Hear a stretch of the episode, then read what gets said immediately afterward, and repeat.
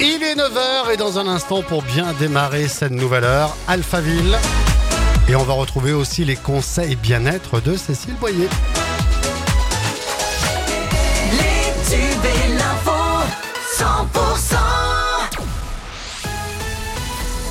L'actu dans le Tarn et le Lauragais, c'est avec Axel Marouga. Bonjour Axel. Bonjour Fred, bonjour à tous. Et on commence cette édition avec euh, le Tour de France Femmes et c'est euh, l'une de ses plus belles victoires. La jeune Allemande Ricarda Bauernfein a franchi la ligne d'arrivée, la première hier, place du Vigan.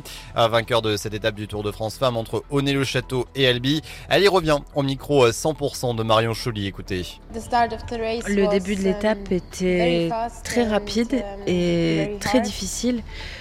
On a raté la première échappée, donc euh, c'était pas vraiment le meilleur moment pour nous. Et puis ensuite, mon équipe a rattrapé. C'est là que la partie compliquée a commencé. On était trois dans l'échappée et euh, j'ai pu me détacher.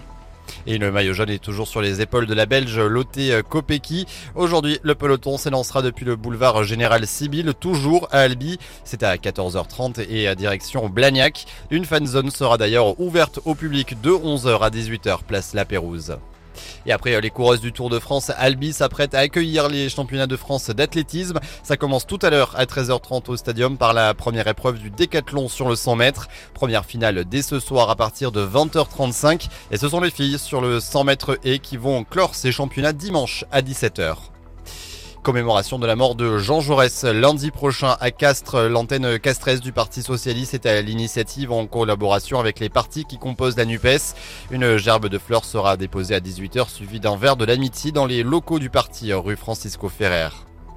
Et le bureau de poste d'Albi Vigan réouvre. Après euh, trois mois de travaux, la poste est à nouveau ouverte depuis euh, aujourd'hui. Euh, L'accueil des clients a été amélioré avec un espace plus ouvert et modernisé. Quand allez-vous percuter? Mardi dernier, sur l'aire de repos de Port-Lauragais, se trouvait un convoi de 18 fourgons Vinci accidentés. L'objectif était de sensibiliser les voyageurs aux risques bien présents pour ceux et celles qui travaillent au bord de l'autoroute. À ce jour, c'est 31 fourgons qui ont été percutés, ce qui représente un véhicule heurté chaque semaine. Cédric Belloc, lui, a vécu cet accident. Il est surnommé le miraculé. En 2015, il se fait percuter par une conductrice en inattention. Il subit un vol plané de 12 mètres. Et aujourd'hui, c'est Cédric ne veut plus risquer sa vie et vous transmet un message. Aujourd'hui, c'est plus possible. Une seconde sur autoroute, c'est 40 mètres de parcouru. J'ai des collègues, euh, hommes et femmes en jaune, qui partent tous les jours en intervention avec la boule au ventre en se disant il faut que je garde constamment les yeux sur la circulation parce que je peux croiser à tout moment un irresponsable ou une irresponsable. Nous, en tant qu'intervenants, rien que le fait de mettre le clignoteur, c'est rassurant pour nous parce qu'on sait qu'ils nous ont vus. Si tout le monde est vigilant, il n'y a aucun fourgon percuté. C'est pas compliqué. S'il vous plaît, les mains sur le volant, le C'est tout simple. Et dans ce week-end de chassé croisé, il vaudra mieux rentrer de vacances que d'y partir ce week-end. Pour la journée de demain, bison futé voire rouge sur l'ensemble de la France. Ça roulera mieux pour ceux qui regagnent leur domicile puisque la journée sera classée verte pour revenir chez nous depuis l'Atlantique et depuis la Méditerranée. Dans le reste de l'actualité, Gérald Darmanin a pris la parole hier pour la première fois depuis le début de la crise qui agite la police, disant comprendre la colère des policiers au moment où leurs protestations liées à l'incarcération de l'un d'eux ralentissent l'activité judiciaire. Et se voulant implacable contre le harcèlement scolaire, le nouveau ministre de l'Éducation, Gabriel Attal, a annoncé au quotidien Midi Libre deux décrets en ce sens. Le premier permettra de le changement d'école d'un élève responsable de harcèlement plutôt que d'imposer ce changement à celui qui en est victime.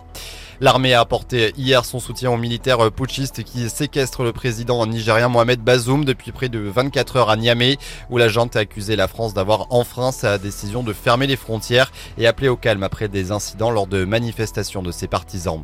L'info continue sur notre site 100%.com.